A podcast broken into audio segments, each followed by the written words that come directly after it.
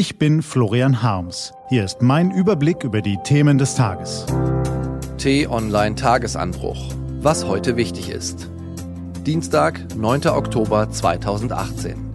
Dieselfahrverbote, Klimawandel und die Bellingcat-Recherchen.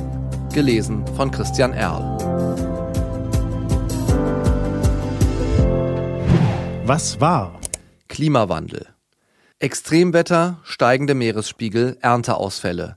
Der Weltklimarat hat in seinem Sonderbericht ein düsteres Bild gezeichnet. Die Folgen der Erderwärmung seien schon jetzt dramatischer als prognostiziert. Umgehendes Handeln und beispiellose Änderungen in allen gesellschaftlichen Bereichen sind laut der Autoren notwendig, um bis 2030 das 1,5 Grad Ziel noch zu erreichen. Der Ausstoß von Kohlendioxid müsse sich um 45 Prozent gegenüber den Werten von 2010 reduzieren, damit wir noch die Kurve kriegen. Wir alle sollten uns Gedanken machen, ob wir täglich Fleisch essen müssen. Oder muss es immer die Flugreise in den Urlaub sein? Muss das Auto bei der Fahrt in den Supermarkt um die Ecke wirklich bewegt werden? Die Experten warnen davor, dass schon bald ganze Ökosysteme verschwinden könnten. Das tun sie auch jetzt schon, zum Beispiel für den Lithiumabbau. Der Bedarf für Akkus wird sich bis 2025 verdoppeln, schätzt die Deutsche Rohstoffagentur. In Chile beispielsweise wird der Rohstoff, der schon jetzt einer der begehrtesten weltweit ist, abgebaut. Ohne Rücksicht auf Verluste. Und mit immensem Wasserverbrauch. Bellingcat-Recherchen. Auch die wahre Identität des zweiten mutmaßlichen Skripal-Attentäters soll eine Gruppe von Investigativjournalisten nach eigenen Angaben enthüllt haben. Das hat die Recherche-Website Bellingcat mitgeteilt. Demnach soll es sich bei dem Verdächtigen um einen Militärarzt des russischen Geheimdienstes GRU handeln. Ausgewertet haben die Journalisten unter anderem Angaben von Bekannten des Verdächtigen sowie verschiedene Ausweisdokumente. Dieselfahrverbote. Jetzt wird es völlig absurd.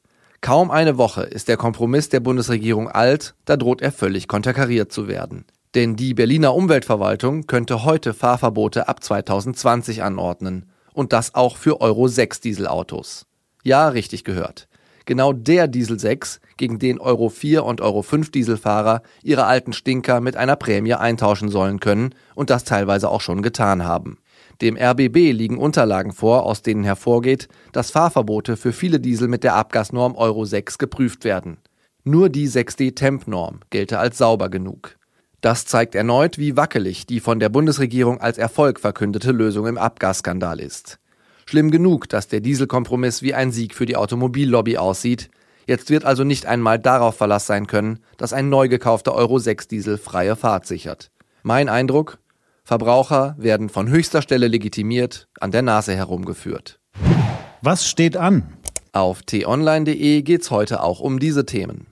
Der Streit über neue Klimaschutzvorgaben für Autos beschäftigt auch die EU-Staaten in Luxemburg.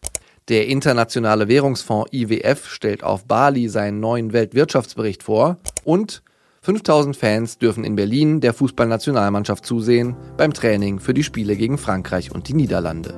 Das war der T-Online-Tagesanbruch vom 9. Oktober 2018, produziert vom Online-Radio- und Podcast-Anbieter Detektor FM. Den Podcast gibt's auch bei Spotify. Einfach nach Tagesanbruch suchen und folgen. Ich wünsche Ihnen einen Tag zum Freuen. Ihr Florian Harms.